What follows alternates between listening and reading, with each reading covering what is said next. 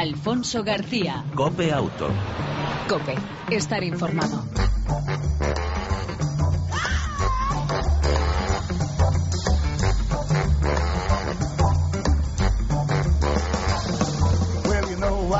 Hola, ¿qué tal? ¿Cómo estás? Eh, te damos una semana más la bienvenida a este tiempo de radio dedicado al mundo del motor en dos y en cuatro ruedas. Como cada semana intentaremos entretenerte informándote de la actualidad, de la opinión, del mundo del motor durante aproximadamente unos 35 minutos. En el control técnico, Pedro Pérez, todo un lujo de copy. Al manillar, Fran González y al volante que te habla, Alfonso García. Y sin más, si te parece, arrancamos.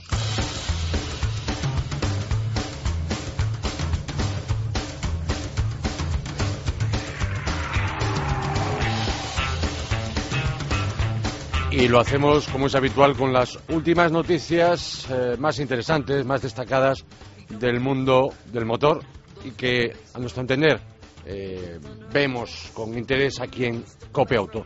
Sensores que leen la profundidad del dibujo del neumático. La marca Continental lo está desarrollando. Esos sensores son capaces de leer la profundidad del dibujo de forma que cuando sea menor a 1,6 milímetros, recuerda que es el límite legal, avisan de la necesidad de cambiar los neumáticos con indicaciones al picadero. La previsión es que este sistema de sensores eh, esté disponible en 2017 y según la marca es importante porque más de 800.000 vehículos llevan los neumáticos deficientes en nuestro país. También están ensayando en Continental un sistema de detección de carga excesiva la respectiva carga por eje, la carga máxima del vehículo y también importante la presión exacta del eh, neumático, del aire del neumático.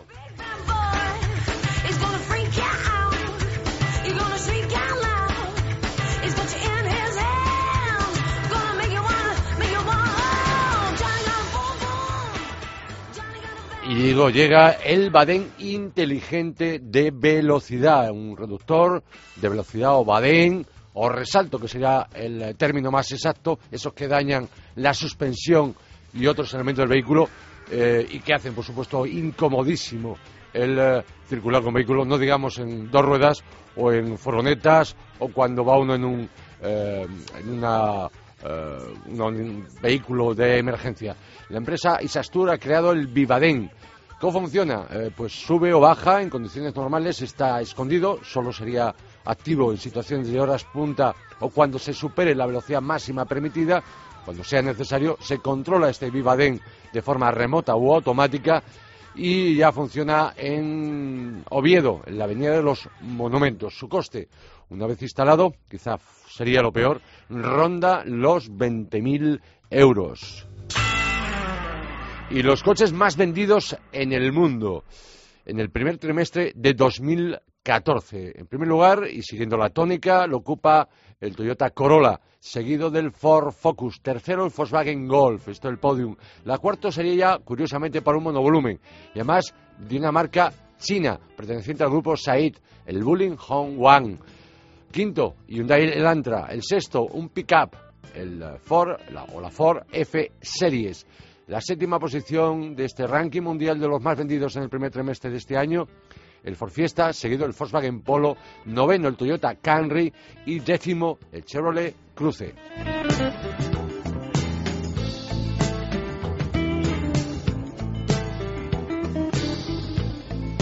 Y se van completando ya la presencia de las marcas. Aquí en su día os adelantamos eh, hace bastante ya, casi dos meses, hablamos con el director del Salón del Automóvil de Madrid, que abre sus puertas el próximo día 20 y hasta el día 25 de mayo. Es un salón más corto, de martes a domingo, en los fallones de la Feria de Madrid, en la capital de España. Pues bien, 17 marcas hasta el momento, Dacia, Honda, Hyundai, Jaguar, Land Rover, a través de red de concesionarios, Kia, Lexus, Mazda, Mercedes, Nissan, Peugeot, Renault, Smart, Suzuki, Opel, Toyota y Volvo, pues se suman, se han sumado esta última semana Avar, Alfa Romeo, Fiat, Infinity, Jeep y Lancia en esta edición que, repito, abre sus puertas el próximo martes en la capital de España.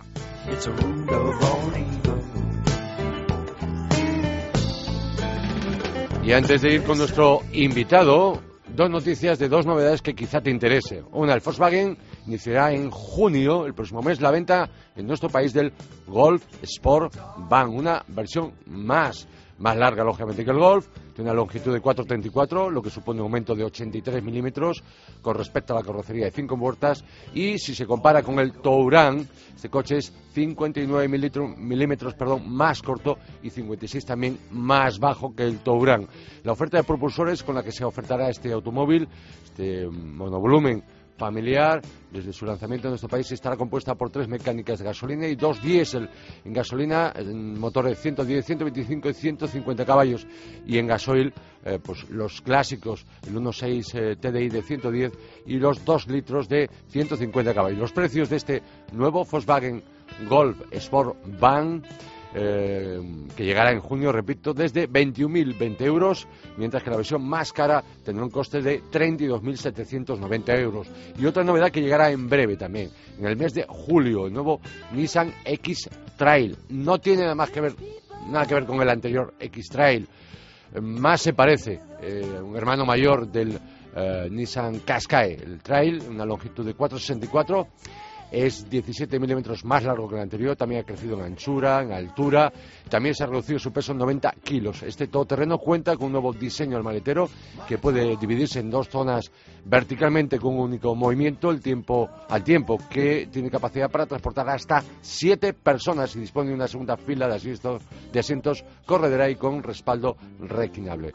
El nuevo modelo Nissan, el X-Trail, se venderá en principio con el diésel de 130 caballos de origen eh, Renault que tiene una cilindrada de 1,6 eh, litros de cilindrada y se puede combinar con una tracción integral y también con una caja automática, automática X-Tronic. Por el momento será el motor de lanzamiento, pero por supuesto llegarán más motorizaciones al nuevo X-Trail. Y si te parece, hablamos de algo que te puede interesar y mucho, de seguridad vial con un amigo del programa.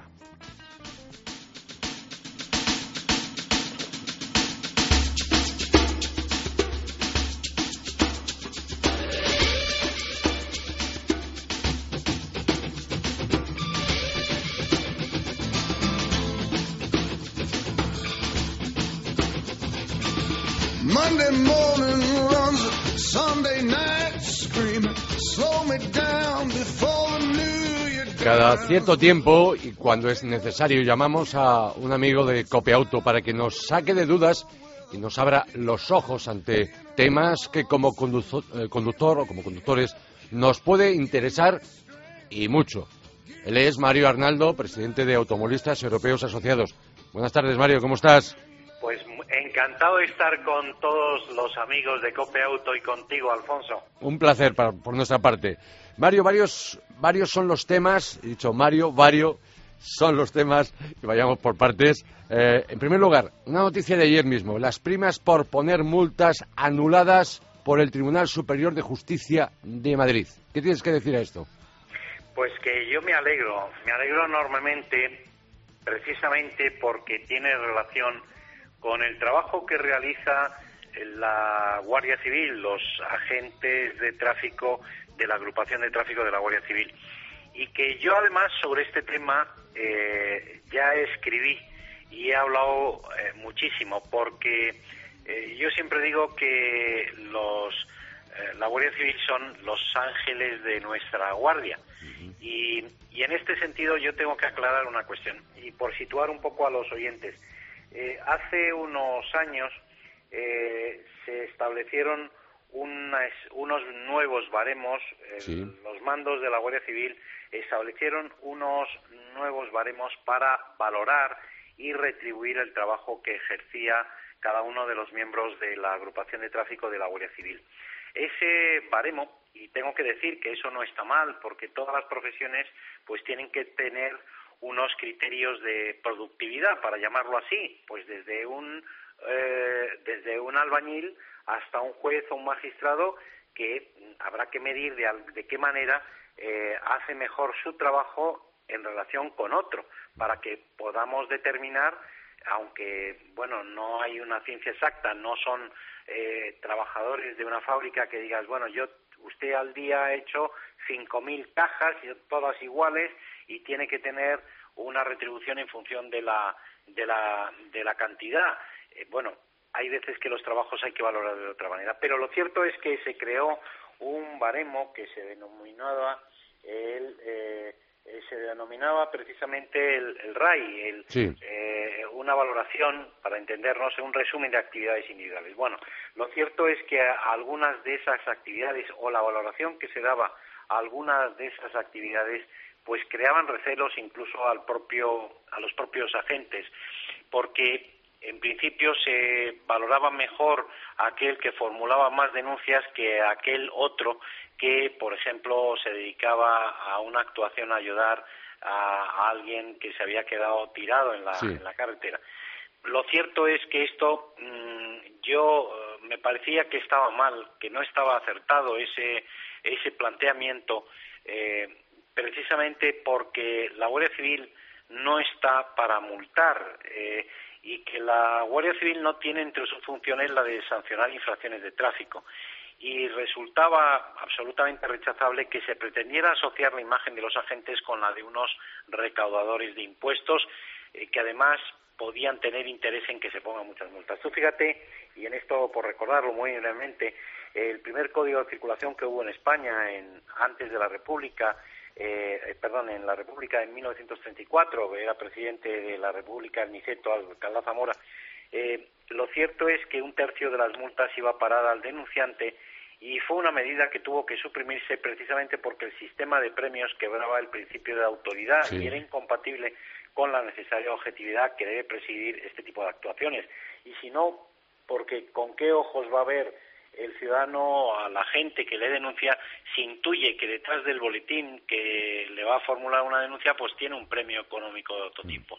Por tanto, era necesario desterrar cualquier tipo de sospecha sobre este tema. Y me parece que es oportuno, aunque si bien es cierto que el Tribunal de Justicia eh, del Superior de Justicia de Madrid lo que declara nulo es esta actividad, eh, en base a que no fue consultado, afectaba a la retribución de los agentes y no fue consultado con mm, primero con lo que es la mesa de eh, con lo que es la mesa de la el Consejo de la Guardia Civil así como las asociaciones representativas que están que, tienen que consultarle decir oiga dígame qué opinión le merece este tema eh, en definitiva se impuso eh, se planteó este baremo desde los mandos y hay que tener en cuenta que aunque la Guardia Civil es un cuerpo militarizado, lo cierto es que a efectos eh, de los asuntos que le pueden afectar las condiciones de trabajo y sin duda el régimen retributivo lo era, debía ser consultado. Y esa es la razón por la que se ha tumbado este baremo, que a mí me parece que debe ser por lo menos eh, consultado eh, y consensuado con las asociaciones representativas. Mario, eh, otro tema interesante e importante que queríamos tratar contigo. En estos últimos días, estas últimas semanas, alguna asociación, alguna entidad dice que eh, cuando, si es que se produce, cuando eh, el Gobierno, Dirección General de Tráfico, eleve la velocidad a 130 kilómetros por hora en algunos tramos, en algunos tramos que siempre lo hemos precisado y tú también, pues eh, cuando eso ocurra, cuando se eleve de 120 a 130 en esos tramos, determinados tramos, permitirá recurrir multas de 120 kilómetros por hora. ¿Esto tiene base, tiene pie?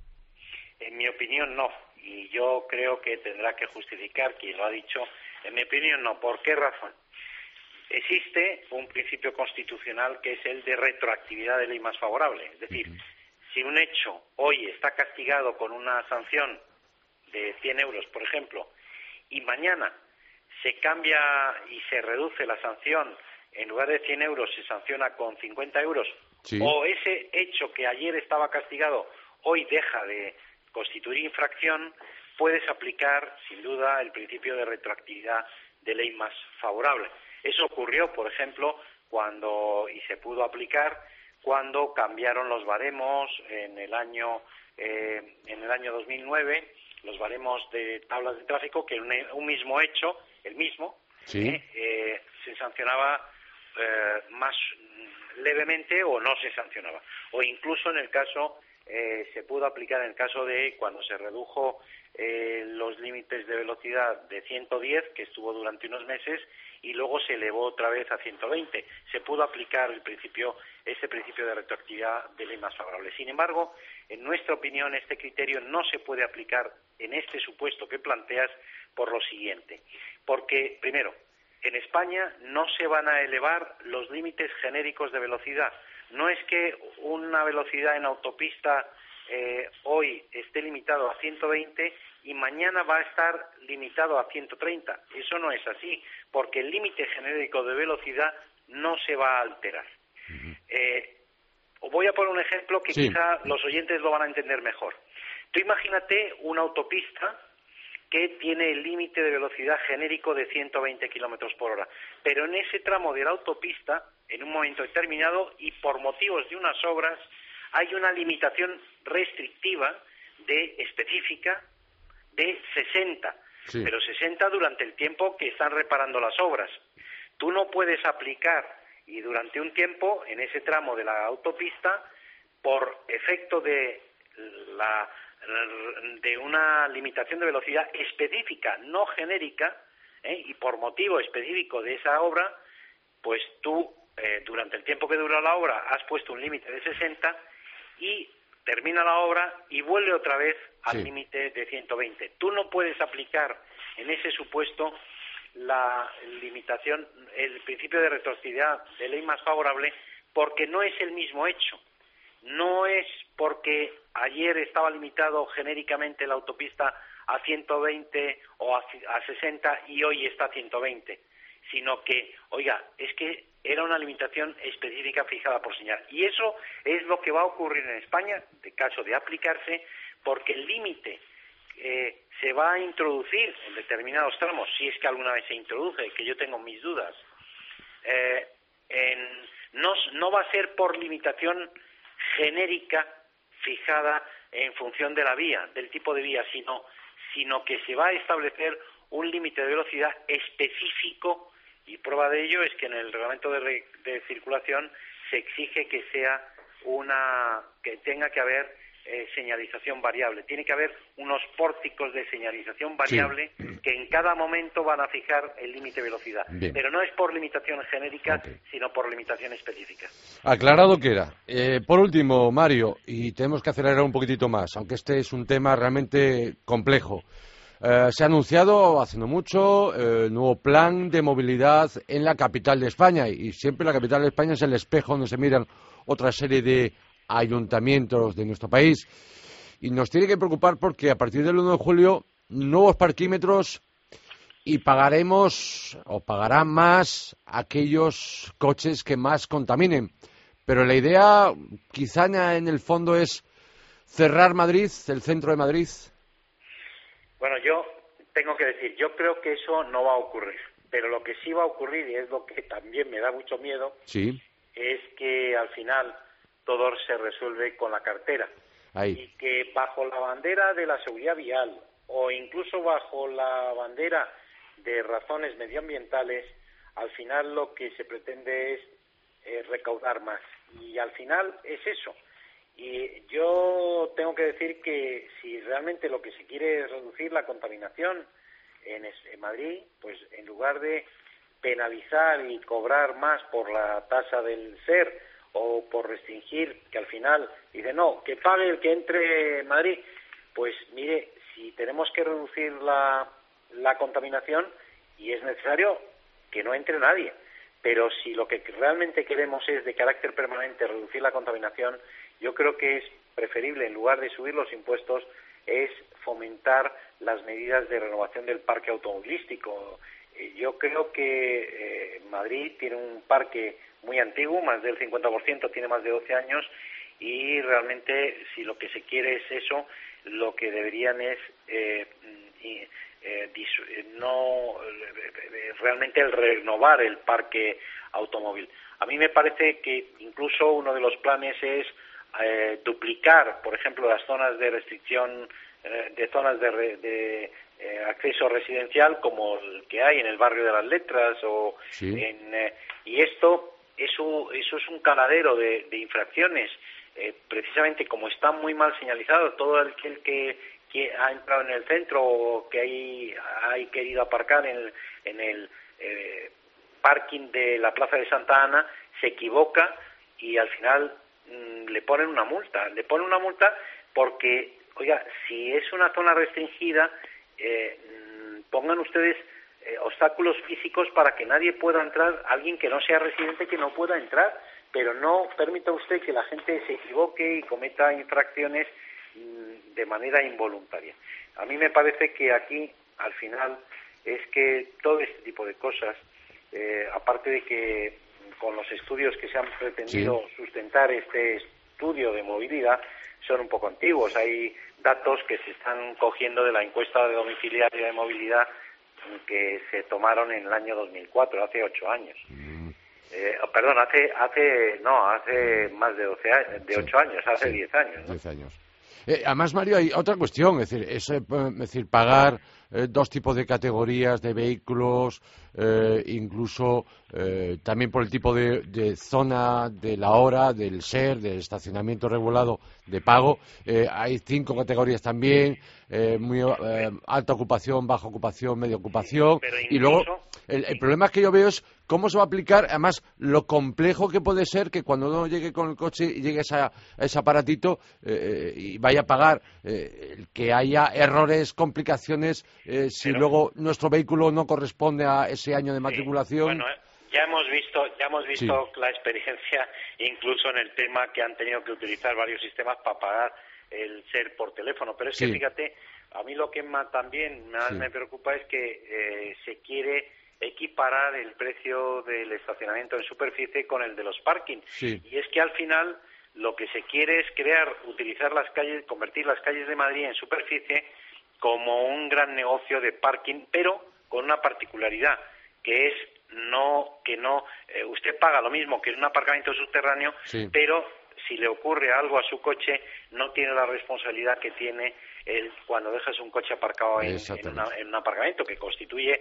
un contrato de, aparcamiento y tiene responsabilidad por los daños o por el robo. No, aquí usted pague, pero ninguna responsabilidad vamos a tener.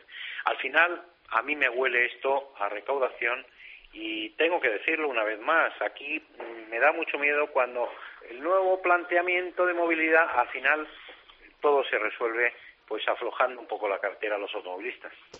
Pues Mario Arnaldo, ha sido todo un placer contar contigo una vez más en Copia Auto y que nos des tu opinión, tu análisis al respecto de los temas que más eh, nos atañan a los eh, conductores de vehículos a motor. Mario, ¿algo más que apuntar en la recta final? Pues nada más, lo único es que se ha hablado ya y se ha dicho mucho sobre la entrada en vigor o la supuesta entrada en vigor de la ley de tráfico y seguridad vial el pasado 9 de mayo y que al parecer no, no ha entrado en vigor todavía, sino que entra en vigor el 9 de junio.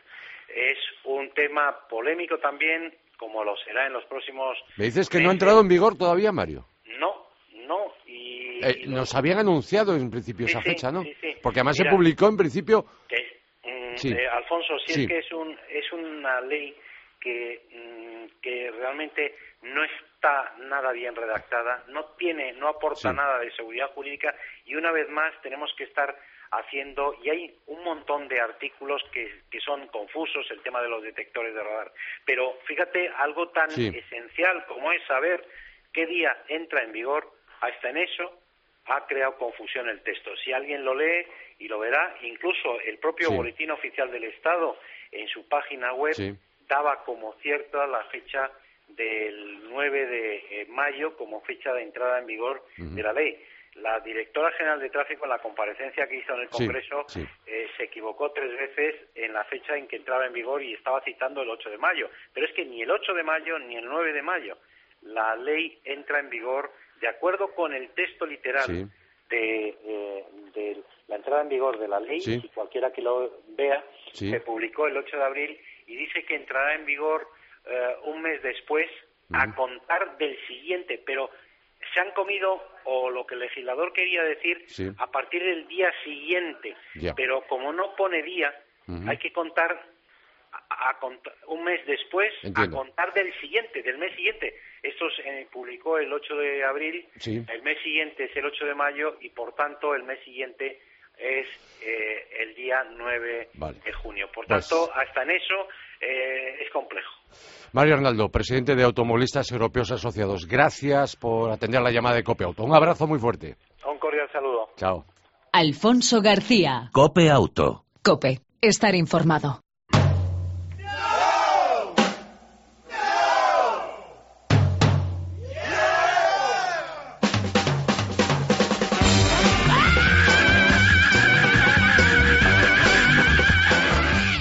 Cope Auto, Cope Moto, a partir de estos momentos, de la mano de Fran Manillar González. Fran, ¿cómo estás? Hola, Alfonso Motorman García. Muy bien, ¿y tú? Bien también, gracias. En primer lugar, perdón, disculpas por hacerte hecho esperar, pero bueno. Nada, estaba escuchando muy atento todo lo que decía Mario Arnaldo, que, que en fin, yo creo que cabe dentro de la categoría de sabio y siempre es interesante escucharle. Sobre todo porque te da noticias que te dejan impactado, es decir, toda la prensa hemos estado hablando de que entraba en vigor, se ha anunciado el 9 de mayo y resulta que hasta el 9 de junio no entra en vigor. De verdad. Sí, sí, eh, la vida, la vida misma. Tremendo, la vida misma. Eh, Fran, como no quiero eh, quitarte más tiempo y vamos en esta recta final y tenemos para ti aproximadamente seis minutos, si te parece, novedades Yamaha MT-125.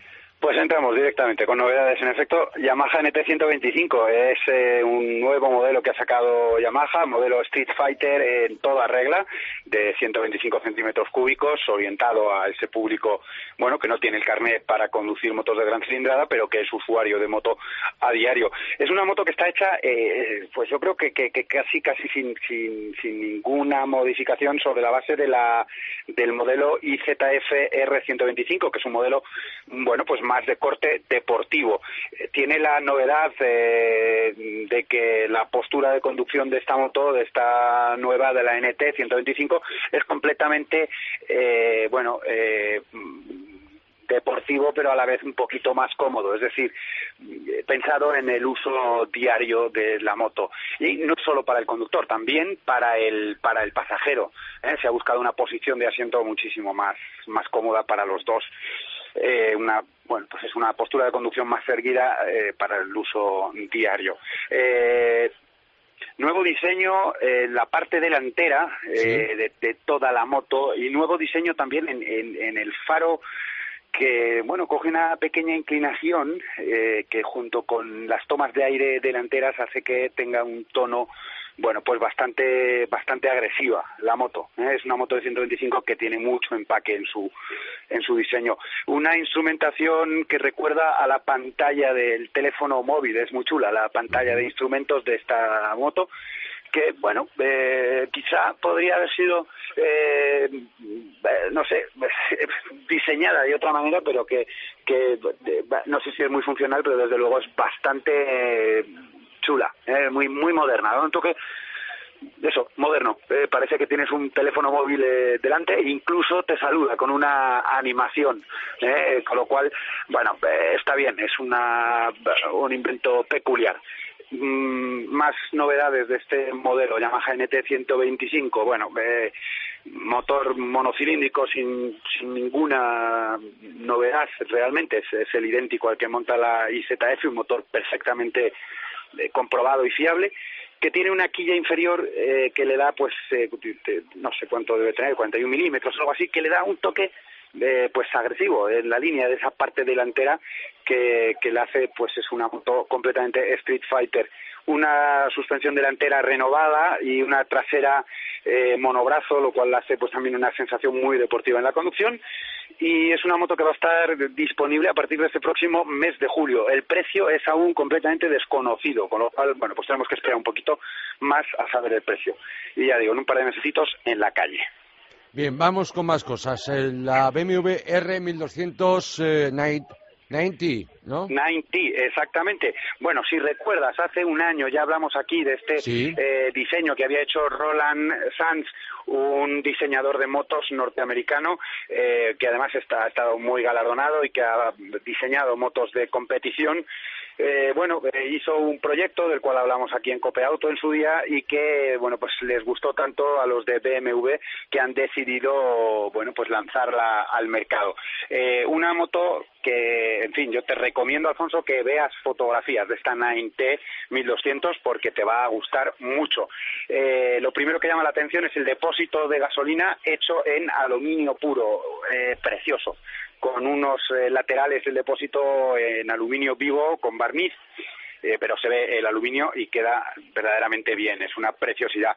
Eh, la moto es una moto pequeña, es muy manejable, llama la atención. uno sabe que es una BMW y una BMW R porque ve los cilindros del motor boxer, pero si no, desde luego no lo parecería. Una moto pequeñita, muy recogida, muy compactada y por tanto pues muy manejable. Tiene también una novedad muy interesante y es que eh, la suspensión delantera es horquilla invertida eh, y no lleva el, monobrazo telever eh, típico de las BMW R de motor boxer, aunque es una, una horquilla que no es regulable, con lo cual, bueno, está muy ajustadita, ellos dicen, y para darle mayor facilidad a conducción han puesto un amortiguador de dirección fijado a la, a la tija, la parte baja de la tija, con lo cual, bueno, puede corregir un poco pues eh, eh ese defecto de que, de que no sea una amortiguación regulable.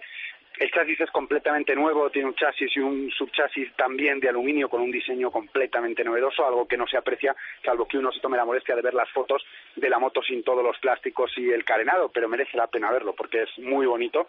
Eh, está hecha de fábrica, lleva llantas de radios, como no podía ser de otra forma, y eh, el colín, que es eh, quizá lo, lo típicamente café racer de esta moto es un colín trasero intercambiable que se le puede poner asiento para poder llevar pasajeros, o sea que es una café racer que si le quitas el colín, bueno, pues es más usable, más versátil, ¿no? Eh, recupera la forma redonda clásica del faro de BMW y con lo cual le da un, un empaque interesante vista desde delante, recuerda, recuerda mucho a las motos antiguas y una maravilla que me gusta y me gusta cómo lo ha hecho Akrapovic es el doble tubo de escape con una forma muy muy agresiva y muy moderna. es una moto pesada, aunque manejable, 222 kilos en orden de marcha, 110 caballos de potencia, 18 litros al depósito y un consumo de 6 litros a los 100. Bueno, el precio tampoco lo tenemos disponible, pero va a ser una morterada porque han tirado la casa por la ventana. Y con todos los extras que siempre ofrece BMW de tracción, de ABS y de comodidades para la conducción. Eh, muy rápidamente, eh, rumores. Tres, breves, tres noticias breves De, de, rumores. Mira, me parece ser que Montesa está preparando una nueva mm, cota, un nuevo modelo de cota, la 4RT, eh, en fin, fue un éxito la presentación de la 4RT de, hace un año y la van a remodelar, parece que para septiembre. Eh, eso se cuenta por los mentideros de Honda Montesa. Otro rumor que Yamaha, bueno, esto es más que un rumor, es una, una realidad, pero que tenemos que esperar todavía, va a presentar la nueva Majesty S125, el nuevo scooter de 125, para completar la renovada gama y lo va a presentar para este verano. Eh, todavía no hay fecha. La de Montesa es para septiembre, que no sé si había dicho fecha, es el rumor, que saldrá en septiembre, aunque la casa todavía no ha dicho nada. Y un tercer rumor que es eh, la Honda eh, eh Elis More, que, perdón, el, el Sinore, que, que es un modelo Scrambler que hay rumores publicados en diversos sitios en Italia y en España ya se ha empezado a hacer con un lío de la moto, pues un modelo Scrambler de Honda para hacerle un poquito de daño a, sus máximos eh, competidores. Eh, eh, estoy intentando recordar el modelo, mm, el modelo inglés. Bueno, no me sale. dime una marca de motos inglesa, Alfonso. Triumph. No, exactamente. Sí, sí, la Triumph, Scrambler, Scrambler, claro que sí. Eh, bueno, pues para hacerle daño a ese modelo Scrambler de Triumph que no, eh, bueno, pues que no hay quien le desbanque. Eh, bueno, parece que parece que es bastante real. De hecho, de hecho, la marca ya ha registrado Honda este nombre, el Sinore. Bueno, pues veremos. Habrá que esperar, pero puede ser bonita, un, un bonito modelo eh, Scrambler de, de, Honda. Y hasta aquí los rumores. Bien, yo te voy a dar una noticia a ti, que ah, seguro pues que la sabes. La fábrica de motos de Bultaco, eh, después de 32 años que esta marca está en dique seco, se instalará en Montmeló. Sí, señor. Vale, el próximo año 2015 empezarán a fabricar motos nos lo habíamos comentado, en primer lugar será un motor eléctrico, ¿no? Pues eh, eso parece, pero tú tienes tú tienes confirmación de esto porque yo al respecto se lleva oyendo ya. Sí, pues hay noticias porque además la parte de, de I D, de diseño, será en concreto en la capital de España, en, en el Parque Tecnológico de la Universidad Carlos III en Leganés. Según la propia empresa que está liderando el, proyecto, que es LGN Tech Design. ¿eh? Es la noticia que ha salido esta ayer, que os recuerda, si no me equivoco. Y bueno, para cerrar, eh, Fran, te recomiendo cosas para este fin de semana. A ver. A ver qué te parece. Mira. A ver. Por un lado, quinta prueba del Mundial, Gran Premio de Francia, Circuito de Le Mans. Bueno. No está mal. A eh, partir de las 6 de la tarde, eh, si no quieres pagarte por la tele. Exactamente. 6 de la tarde. Es lo, que no, es lo que no queremos. Exactamente. Eh, mientras podamos. Exactamente. Y luego en Asturias, en cuatro ruedas, si te acercas a, al Fito, la subida, Campeonato de España y Europa de montaña.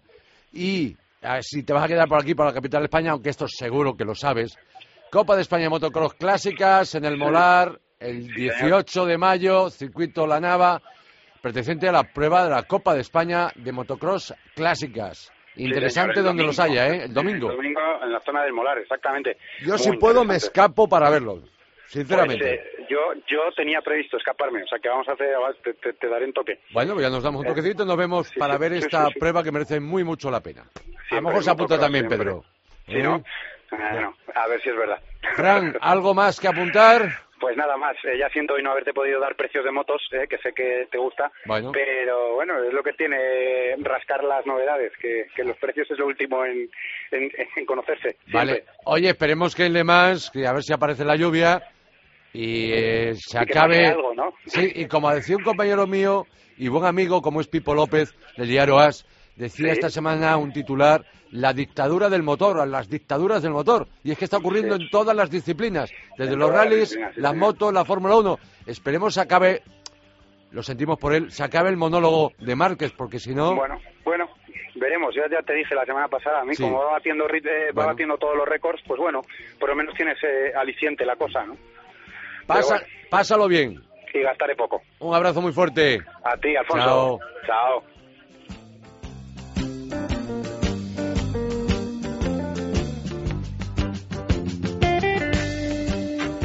Y la, decía, en la recta final dejamos las, las dos ruedas para volver a las cuatro.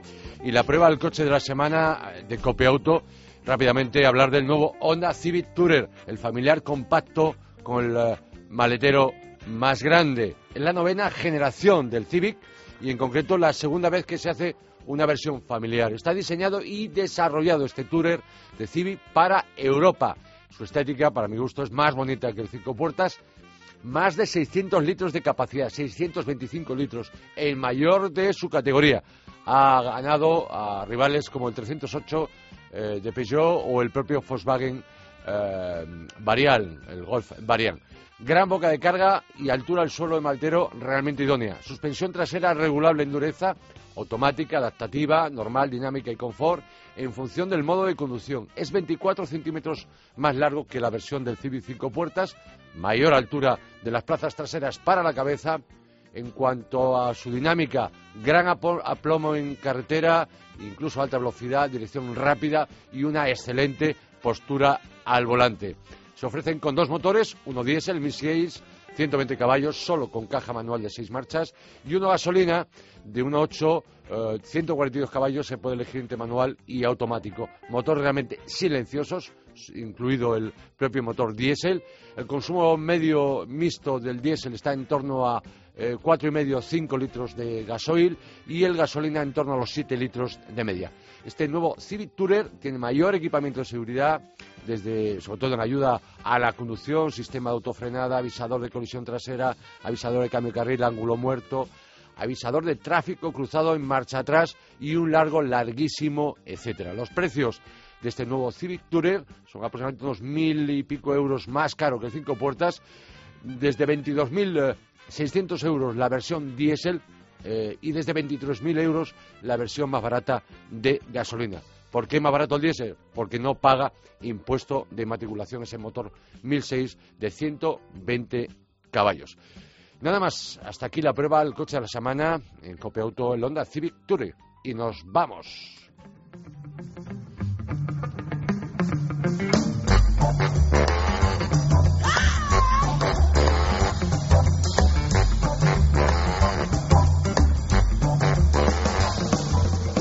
El control técnico, un motero de pro y copiloto de este programa, Pedro Pérez, Almanear, Fran González y aquí al volante, Alfonso García. Sabes, te esperamos en la próxima entrega, la próxima semana de Copiauto y mientras tanto, ya lo sabes, disfruta, si puedes, de tu vehículo y de los tuyos. Chao, un saludo.